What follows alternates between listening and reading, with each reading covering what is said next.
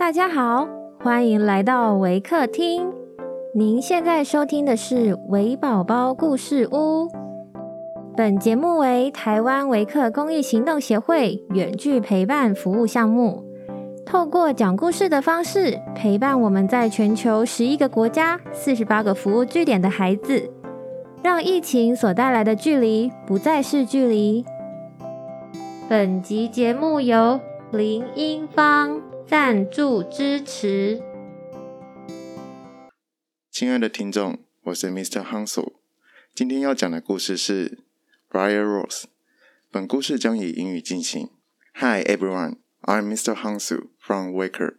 Today I'm going to share a story about Briar Rose.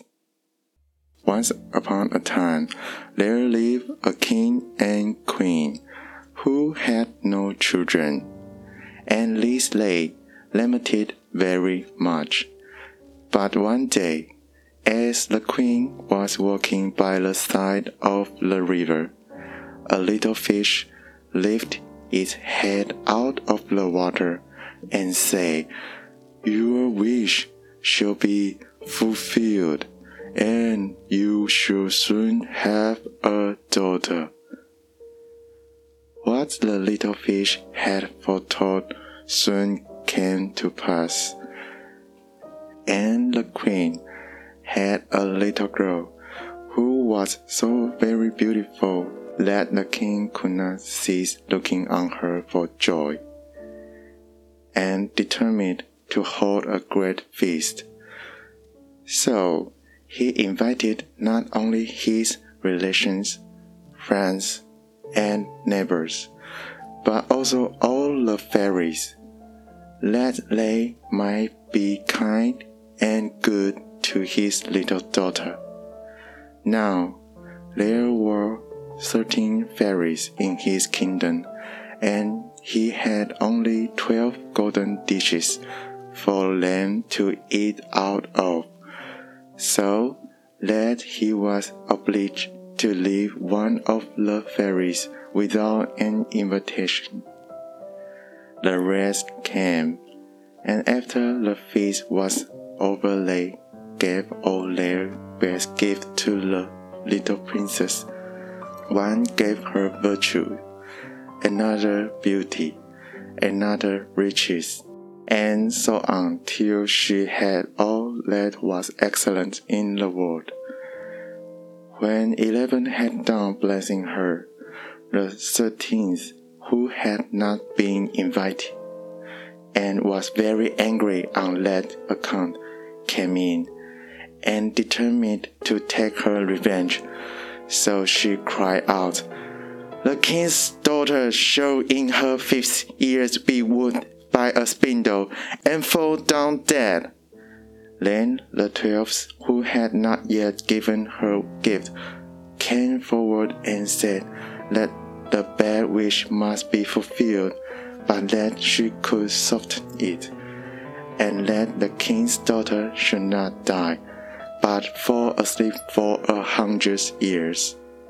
But the king hoped to save his dear child from the threatened evil, and ordered that all the spindles in the kingdom should be bought up and destroyed. All the fairies gifts were in the meantime fulfilled, for the princess was so beautiful and well behaved and amiable and wise that everyone who knew her loved her. Now it happened that on the very day she was fifteen years old, the king and queen were not at home, and she was left alone in the palace. So she roamed about by herself and looked at all the rooms and chambers, till at last she came to an old tower, to which there was a narrow staircase ending with a little door. In the door there was a golden key, and when she turned it, the door sprang open and there sat an old lady spinning away very busily. Why, how, now, good mother, said the princess, what are you doing there? Spinning, said the old lady, and nodded her head. How prettily that little thing turns round, said the princess, and took the spindle and began to spin. But scarcely had she touched it before the prophecy was fulfilled, and she fell down lifeless on the ground. However, she was not dead, but had only fallen into a deep sleep. And the king and the queen, who just then came home, and all their court fall asleep too, and the horses sleep in the stables, and the dogs in the yard, and the pigeons on the housetop, and lay flies on the walls. Even the fire on the hearth left off blazing, and went to sleep, and the meat that was roasting stood still, and the cook who was at that moment pulling the kitchen boy by the hair to give him a box on the ear for something he had done amiss, let him go, and both fall asleep, and so everything stood still and slept soundly. A high hedge of thorns soon grew around the palace, and every year it became higher and thicker till at last the whole palace was surrounded and hidden, so that not even the roof on the chimneys could be seen. But there went a report through all the land of the beautiful sleeping briar rose, for those was the king's daughter called, so that from time to time several kings' sons came and tried to break through the thicket into the palace. This they could never do, for the thorns and bushes laid hold of them as it were with hands, and there they stuck fast and died miserably. After many, many years, there came another king's son into that land and an old man told him the story of the secret of songs, and how a beautiful palace stood behind it, in which was a wandering princess called Briar Rose, asleep with all her court. He told too how he had heard from his grandfather that many, many princes had come and had tried to break through the thicket but had stuck fast and died.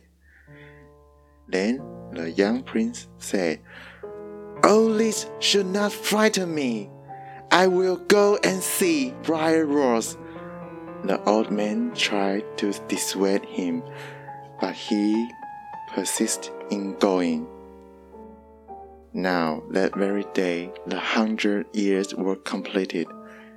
And as the prince came to the thicket, he saw nothing but beautiful flowering shrubs, through which he passed with ease, and lay close after him as firm as ever.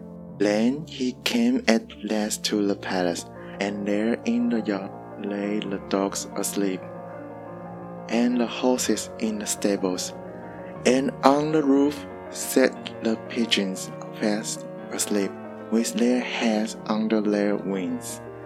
And when he came into the palace, the flies slept on the wall, and the cook in the kitchen was still holding up her hand as if she would be the boy. And the maid sat with a black fowl in her hand, ready to be plucked. Then he went on still further, and all was too still that he could hear every breath he drew, till at last he came to the old tower and opened the door of the little room in which Briar Rose was, and there she lay fast asleep, and looked so beautiful that he could not take his eyes off and he stood down and gave her a kiss. But the moment he kissed her, she opened her eyes and awoke and smiled upon him. Then they went out together, and presently the king and queen also awoke, and all the court, and they gazed on each other with great wonder. And the horses got up and shook themselves, and the dogs jumped about and barked. The pigeons took their heads from under their wings, and looked about and flew into the field. The flies on the walls buzzed away. The fire in the kitchen blazed up and cooked the dinner, and the roast meat turned round again. The cook gave the boy the box on his ear so that he cried out, and the maid went on planking the fowl. And then was the wedding of the prince and bride was celebrated, and they lived happily together all their lives.